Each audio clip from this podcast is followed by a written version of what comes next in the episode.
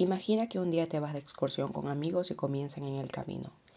El bosque se vuelve más denso.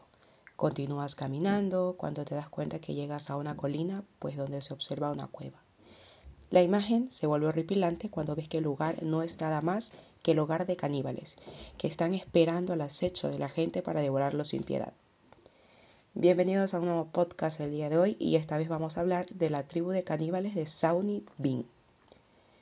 ¿Han visto alguna vez la película del culto de Wes Craven, Las colinas tienen ojos? Es muy probable que sí. El film muestra la escalofriante y desagradable historia de un grupo de caníbales deformes quienes, al no conservar ningún rastro de humanidad, sobreviven persiguiendo, atrapando y asesinando a viajeros que se aventuraban a pasar cerca de ellos.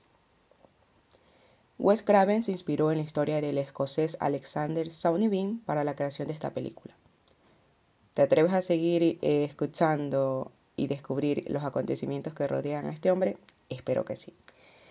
Bean fue la cabeza de un clan de 48 personas, todos descendientes suyos, quienes fueron criados alejados de toda la civilización, sin visitar pues nunca la ciudad o algún pueblo. Crecieron con la moral y costumbres que les inculcaba Sauni y su mujer, una pareja invadida por horripilantes pensamientos y sensaciones. Su familia se convirtió entonces en un clan que atrapaba, robaba y asesinaba a individuos o grupos pequeños que viajaban cerca de su territorio. Lo que luego hacían con ellos y con sus cuerpos, desafortunadamente, era meterlos a las cuevas donde se los desmembraban y los conservaban en vinagre y luego los comían. Pero, ¿cómo será el inicio de todo esto, no? Bueno, la historia de Sawney Bean nace alrededor del año de 1500 en East Lothian, en Escocia. A pesar de tener un padre con un trabajo digno, cortando arbustos y cavando zanjas, Sawney se entregó a sus instintos y decidió marcharse de su hogar con una mujer que compartía la misma forma de pensar. La mujer era Agnes Douglas, conocida también como Black Agnes Douglas, y esta mujer había sido acusada muchas veces por la gente del pueblo de practicar brujería y cometer sacrificios humanos invocando al diablo. En el medio de su vida, la pareja encontró una cueva en Banning Head, cerca del Galloway, donde el lugar comenzaba en una pequeña grieta, pero al meterse adentro se dieron cuenta de que esta era más grande y profunda. En ocasiones también la entrada de esta cueva quedaba cubierta por la marea y era ideal para un escondite perfecto. Decidieron instalarse durante unos días para resguardarse del clima y con el paso del tiempo fueron convirtiéndolo en su nuevo hogar. Estos siguieron subsistiendo a base de robos y en ocasiones hasta, terminando con la vida de sus víctimas, como dijimos anteriormente. Agnes le propuso a Bean que antes de morir por falta de nutrientes, la única solución que tenían para sobrevivir era alimentarse de carne humana. y Bean aceptó y la pareja comenzó a practicar lo que se llama el canibalismo. Para evitar llamar la atención, tras los ataques que estos hacían, dejaban los cuerpos de las víctimas de modo tal que parecían ser atacados por animales salvajes del bosque. La pareja se resguardó de las inclemencias del tiempo en esta cueva de 180 metros de largo, donde vivieron ocultos por durante 25 años, mientras traían al mundo 8 hijos y 6 hijas aproximadamente quienes por medio de la endogamia dieron vida a 18 nietos y también 14 nietas. Estos para sobrevivir optaron por el camino más fácil y hostil, donde emboscaban a un grupo pequeño de viajeros para luego comérselos. En los pueblos vecinos corrían los rumores de caminos embrujados, donde los transeúntes desaparecían, pero al encontrar miembros humanos en las orillas del mar y al aumentar también el número de desapariciones se lanzaron múltiples búsquedas organizadas. Debido pues a la sed de justicia, muchos inocentes fueron culpados, linchados y hasta colgados.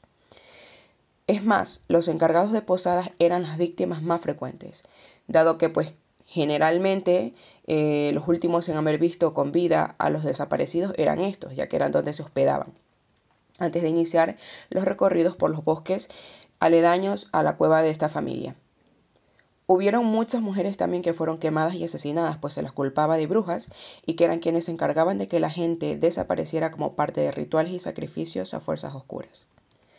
Luego de esto, en una de las búsquedas que se realizó, hizo que estos se fijasen en la cueva del clan de Sauni, pero al considerarla inhabitable para seres humanos, pues no se extendió la búsqueda a su interior y cesó.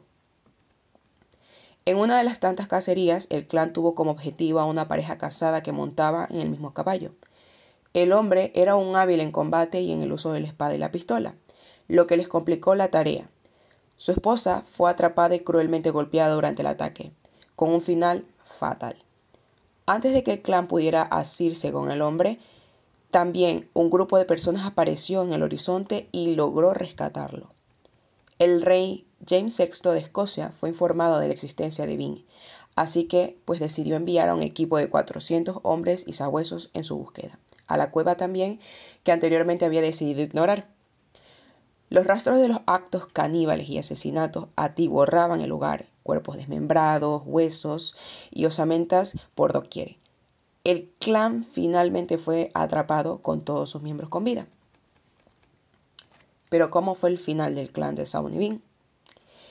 El clan se tomó en custodia en la cárcel de Talbot de Edimburgo. Luego se trasladó a Leith o Glasgow, donde fueron ejecutados sin derecho a juicio. A los varones se les cortó sus genitales, manos y pies y fueron dejados desangrándose hasta su muerte. A las mujeres y niños se les permitió ver la ejecución de estos.